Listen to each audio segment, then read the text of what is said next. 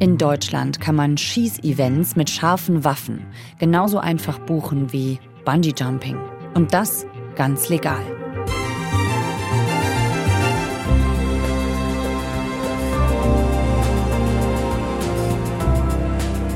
Bei einem Amoklauf sind vergangene Woche in Hamburg viele Menschen erschossen worden. Wieder ein Anlass für Debatten über ein strengeres Waffenrecht in Deutschland.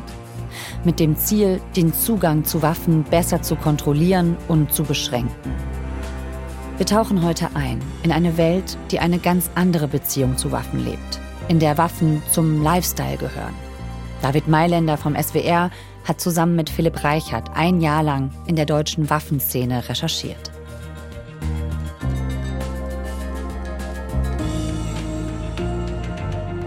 Das ist 11KM, der Tagesschau-Podcast in der ARD-Audiothek und überall, wo es Podcasts gibt. Abonniert uns gerne und lasst uns eure Bewertung da. Mein Name ist Viktoria Michalzack. Heute ist Mittwoch, der 15. März.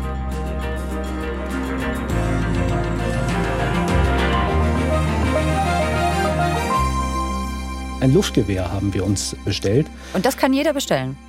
Das kann jeder bestellen, ja. Hätte Prinzip. ich jetzt auch noch gar nicht gewusst, ehrlich gesagt. Ich dachte ja, irgendwie bräuchte man auch eine Erlaubnis vielleicht für. Bestellen kann die sich jeder ab 18. Die ist frei verkäuflich und die kommt dann mit der Post im Prinzip nach Hause. In unserem Fall haben wir sie uns selbst abgeholt.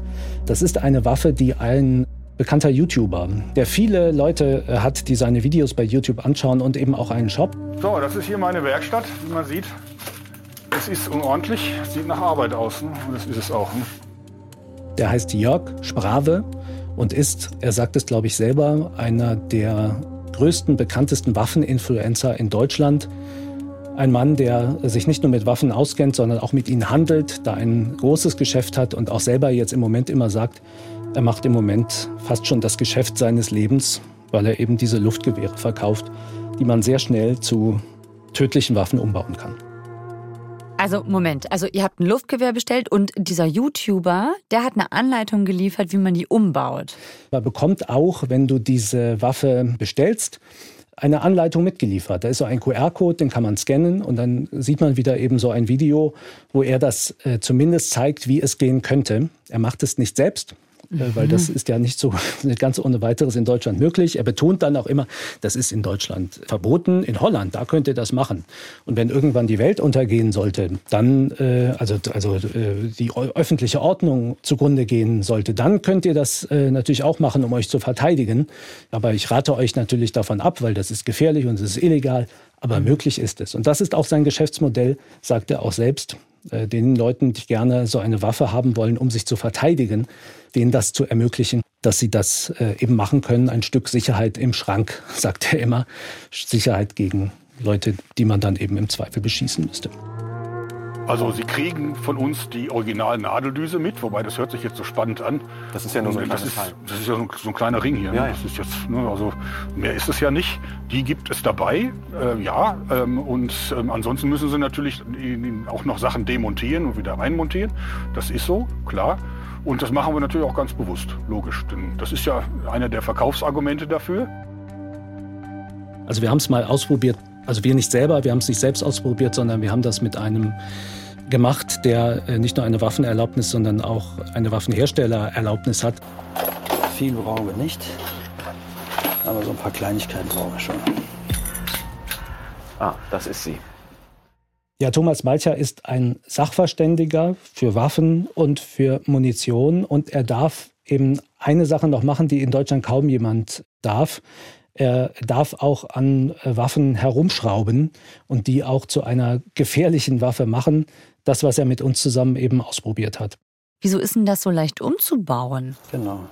Die setzen wir einfach hier rein. Muss ich nochmal nachschauen, dass wir sie nicht verkehrt rum reinsetzen. Das wirkt auf mich jetzt total einfach. Ganz einfach. Könnte ich das umbauen? Handelsübliches Werkzeug, genau. Sie könnten es umbauen, Sie dürfen es noch nicht. In dem Fall hat der Experte 14 Minuten gebraucht. Der Jörg Sprave verkauft mittlerweile auch Gewehre, wo er selbst sagt, da geht das innerhalb von zwei, drei Minuten. Ich habe mir das Anleitungsvideo heute mal angeguckt und tatsächlich, das wird selbst ich als handwerklich Unbegabter ganz locker hinbekommen. Mhm. Im ersten Fall muss man noch umschrauben und so weiter. In dem Fall geht das ganz schnell. Da muss man im Grunde nur ein bisschen schrauben ein Ventil austauschen, wieder ranschrauben, Druck aufdrehen und noch irgendwas anderes. Es ist nicht so schwer, äh, das zu machen. Sie haben gesehen, wie wir reingeschossen haben, was für ein ging's. Und wir haben hier den Ausschuss und wir haben die Melone quasi komplett aufgeplatzt, gesprengt. Das zeigt jetzt, wie gefährlich das ist. Ist das auch tödlich mitunter? Das ist auch tödlich, ja. Sie haben gesehen, wie das hier einschlägt. Es hat schon eine enorme Kraft. Also hier eine Art Grauzone, die dieser YouTuber dann nutzt für sein Geschäft. Ihr habt bei eurer Recherche ja auch festgestellt, dieser Hype, der hat noch andere Facetten. Was wir vor allem festgestellt haben, und das ist tatsächlich etwas, was uns dann auch sehr überrascht hat, ist, dass in diesem ganzen Sportwaffenbereich es einen Trend gibt, nicht zu, äh, zu Sportwaffen, wie man sich vielleicht von Olympia kennt, sondern zu Waffen, die nicht nur aussehen, sondern in weiten Teilen auch funktionieren wie Kriegsgewehre. Kriegswaffen ähnliche Gewehre, die ähm, auf dem Markt nicht nur angeboten werden, sondern sie werden auch verkauft. Sie werden von Influencern äh, präsentiert im Netz, wie als wären das Spielzeuge.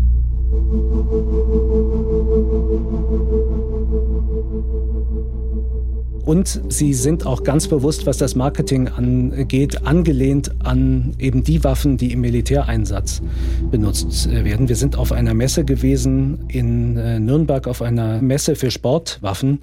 Und das Gewehr, was wir da in der Hand gehalten haben, das hieß G28Z. Das G28, das ist ein Gewehr, das die Bundeswehr äh, seit einigen Jahren im Einsatz hat. Ich wollte gerade sagen, da klingelt's doch. Und das G28Z, das ist die zivile Version. Okay, also richtig gefährliche Waffen als Konsumartikel quasi. Ihr habt darüber ja auch mit der Polizei gesprochen, mit Michael Mertens, der ist im Vorstand der Polizeigewerkschaft. Ich bin ein Stück weit überrascht und erschrocken. Waffen sind Gegenstände, die im Extremfall sehr schnell tödlich sein können. Und das wird da ganz komplett anders dargestellt. Diese Glorifizierung, dieser Verharmlosung und diesen Sexappeal, den man Waffen gibt, äh, das ist eine sehr kritische Entwicklung. Ja, ich habe mir das auch mal angesehen. Da gibt es auf Social Media Fotos von Waffen-Influencerinnen, die in Action-Held-Pose da mit Gewehren posen oder mit Patronen im Ausschnitt. Und das ist dann also nicht einfach Deko fürs Foto. Das sind dann solche Gewehre, David, die ihr auch auf dieser Messe in der Hand gehalten habt. Das G28Z wird von Heckler und Koch äh, vertrieben. Die haben wir dann auch einfach mal angefragt. Wir haben auch versucht, mit denen ein Interview zu kriegen, aber mit äh, Waffenherstellern kriegt man eigentlich weder auf der Messe noch danach Interviews. Wir haben es wirklich probiert, aber keiner wollte mit uns reden. Und deswegen haben wir denen geschrieben und gefragt, was ist denn jetzt der Unterschied da zwischen dem G28 und dem G28Z? Und die Antwort war so etwas nebulös. Ist, der Unterschied sind Unterschiede in der Rohrinnengeometrie. Vereinfacht gesagt, das Rohr ist ein bisschen anders beschaffen. Ansonsten ist tatsächlich das ein Gewehr, das ansonsten fast ähnlich gebaut zu sein scheint. Zumindest ist das das, was wir aus dieser Antwort herausgeschlossen haben, wie das Bundeswehrgewehr. Also man hatte fast den Eindruck, ähm, alle wollten das einmal ganz gerne anfassen, ausprobieren. Dann nehmen die Leute das so in die, in die Hand und zielen dann mal so ein bisschen. Also viele hatten schon, wollten mal das Gewehr aus dem Fernsehen auch mal, auch mal in den Händen halten. Man sieht es oft in Spielfilmen und da ist es auch mal toll, dass man mal sowas live in der Hand hat, dass man sieht, wie schwer das ist, wie sich das anfühlt. Immerhin, es kostet 12.000 Euro. Das kann sich sicherlich nicht jeder leisten, wobei es auch viele gibt, die so viel für ihre Waffen ausgeben. Also insofern, das ist nicht unerreichbar für einen Waffenfreund. Das kann äh, jeder kaufen, der eine Waffenerlaubnis hat. Also jeder Sportschütze kann sich ein kriegswaffenähnliches Gewehr kaufen. Was sagt denn der Polizeigewerkschaftler dazu, mit dem ihr gesprochen habt, der Michael Mertens? Das sind Kriegswaffen oder auch Waffen für Spezialeinheiten, wie zum Beispiel bei der Polizei, aber keine für den Alltag. Mit einer solchen Waffe kann jeder, auch ungeübter Schütze, in Sekundenschnelle vielen Menschen das Leben nehmen.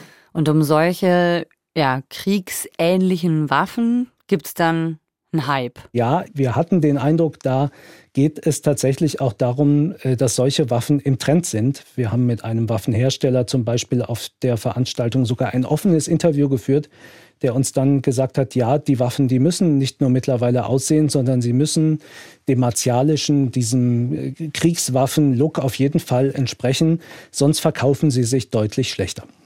Also das heißt, die sollen sich gut verkaufen, wenn die nach Armeewaffen aussehen. Wie bringen die die denn an den Mann? Wie werden die denn beworben? Wir haben äh, mehrere Influencer getroffen, was gar nicht so einfach war, äh, weil die alle auch überhaupt gar keine Lust hatten, mit uns ins Gespräch zu kommen. Nur wenige konnten wir am Ende überzeugen. Wir haben am Ende in so Foren mal geguckt, da haben einige äh, Waffenhersteller sich sogar damit gerühmt, dass sie ihre Influencer dazu gebracht hatten, auf gar keinen Fall mit uns zu drehen. Also es war gar nicht so einfach. Aber in der Tat, wir haben mit mehreren gesprochen, einer großen Influencerin, die für große Waffenhersteller unterwegs ist. Und wir haben Caroline Matti getroffen, eine Influencerin aus Berlin, die in der Presse manchmal als das Postergirl der Waffenindustrie bezeichnet wird. Das ist dann ein Mix aus Langwaffen- und Kurzwaffendisziplinen. Ein Wettkampf. Genau. Was fasziniert Sie daran am Schießen? Es macht Spaß. Wir hatten fast den Eindruck, äh, Philipp, mein Kollege, hat sich mit ihr getroffen, dass das eine ist, die, ähm, die von Waffen fasziniert ist und äh, auch fast schon von, von diesem Traum, Waffen für alle, Waffe für die, die sich mit dieser Waffe eben verteidigen mhm. möchten. Also mein Lieblingsmodell ist aktuell das tschechische. Das ist im Prinzip ähnlich angelegt wie in Deutschland mit der Sicherheitsüberprüfung. Bedeutet nicht, jeder kann in den Laden laufen und irgendwas kaufen. Da gibt es durchaus gewisse Prüfungsstrukturen im Hintergrund, dass da eben nicht der zehnfach vorbestrafte Kriminelle einfach eine Waffe kaufen kann. Aber jeder volljährige mündige Bürger hat die Möglichkeit, einen Antrag zu stellen und seine Waffe auch zu Sicherheitszwecken mit sich zu führen. Das ist etwas, was in äh, Deutschland nicht erlaubt ist. Du darfst in Deutschland Waffen zum Sport haben, du darfst sie zum Jagen haben, mhm. aber du darfst dir keine Waffe kaufen, äh, wenn du dich damit verteidigen äh, willst. Das mhm. ist kein Grund. Ja. Und in anderen Ländern ist das. Und das ist das, was die sich vorstellt.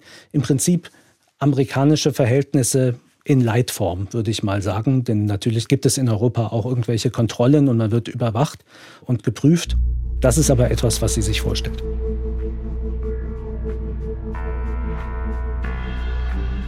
Ja, die Caroline Matti, die ist, ja, würde man sagen, so ein Waffennah, die interessiert sich dafür, die mag das gerne. Was für einen Waffenschein hat die denn? Ist die Jägerin oder Sportschützin? Nee, die hat gar keinen. Ach. Die hat gar keinen Waffenschein. Ah. Die ist Gastschützin. Die hat nie eine Erlaubnis beantragt die schießt einfach als, als Gast und ist deswegen äh, bisher behördlich auch, nehme ich an, noch nie überprüft worden. Was heißt das, als Gast schießen? Ja, sie ähm, nimmt teil bei verschiedenen Waffenveranstaltungen. Sie tritt ja bei Turnieren an und äh, postet dann von dort immer mal wieder auch Bilder und Videos.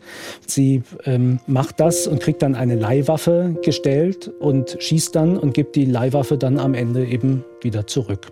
Und das eben über Jahre jetzt schon.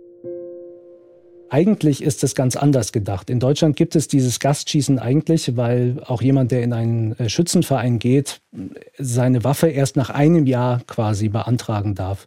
Und deswegen sagt der Gesetzgeber, okay, äh, damit du dann aber da nicht nur blöd rumsitzt, sondern auch ein bisschen was lernst und mal guckst, ob das geht, darfst du dann quasi dann zu deinen Schießkumpels oder wie man das nennt, hingehen und sagen, gib mir mal deine Waffe, die passen dann auf, dass alles sicher ist und dann schießt man und dann beantragt man nach einem Jahr.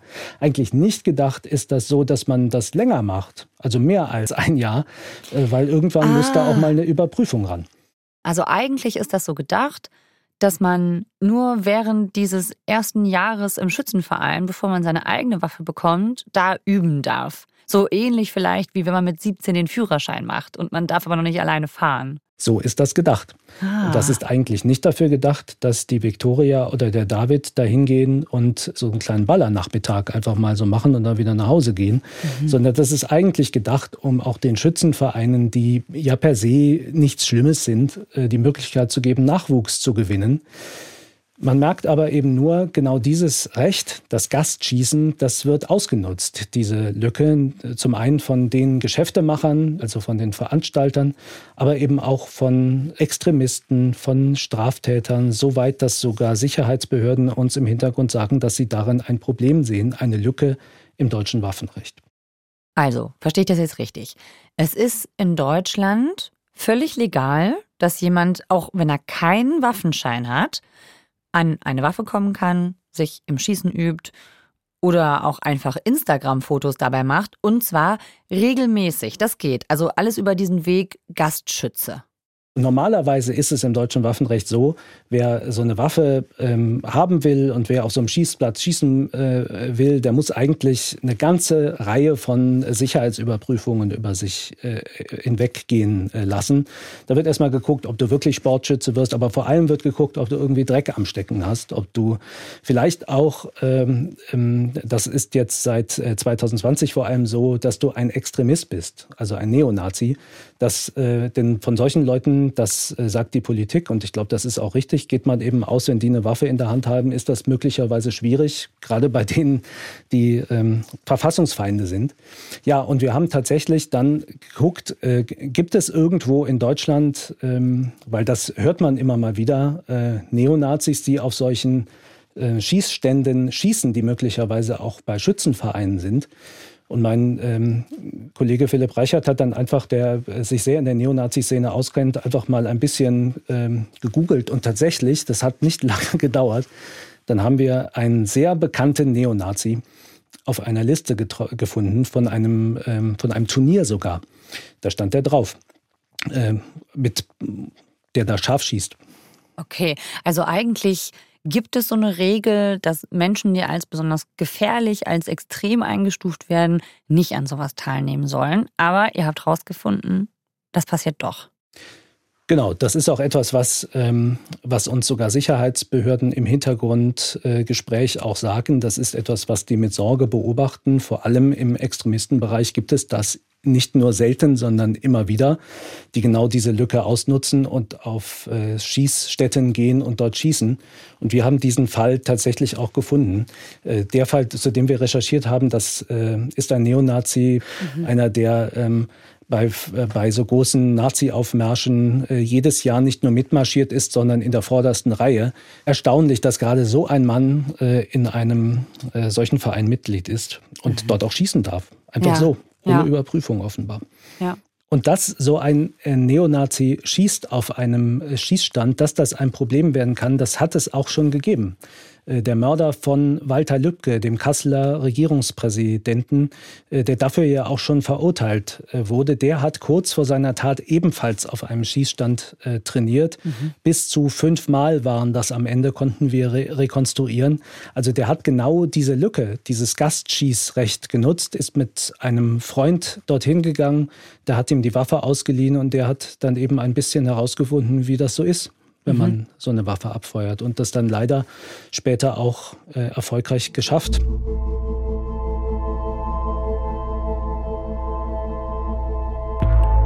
Aber es geht auch ohne Schützenverein, dass man ohne Waffenschein einfach mal ein bisschen schießen kann.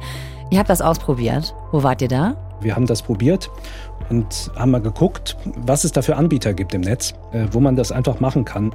Also ohne jegliche Waffenerlaubnis, äh, ohne jede Prüfung der Behörden. Mhm, einfach so als Privatperson. Als Privatperson, so ganz mhm. spontan. Und wir sind tatsächlich fündig geworden bei Jochen Schweizer, dem Eventanbieter.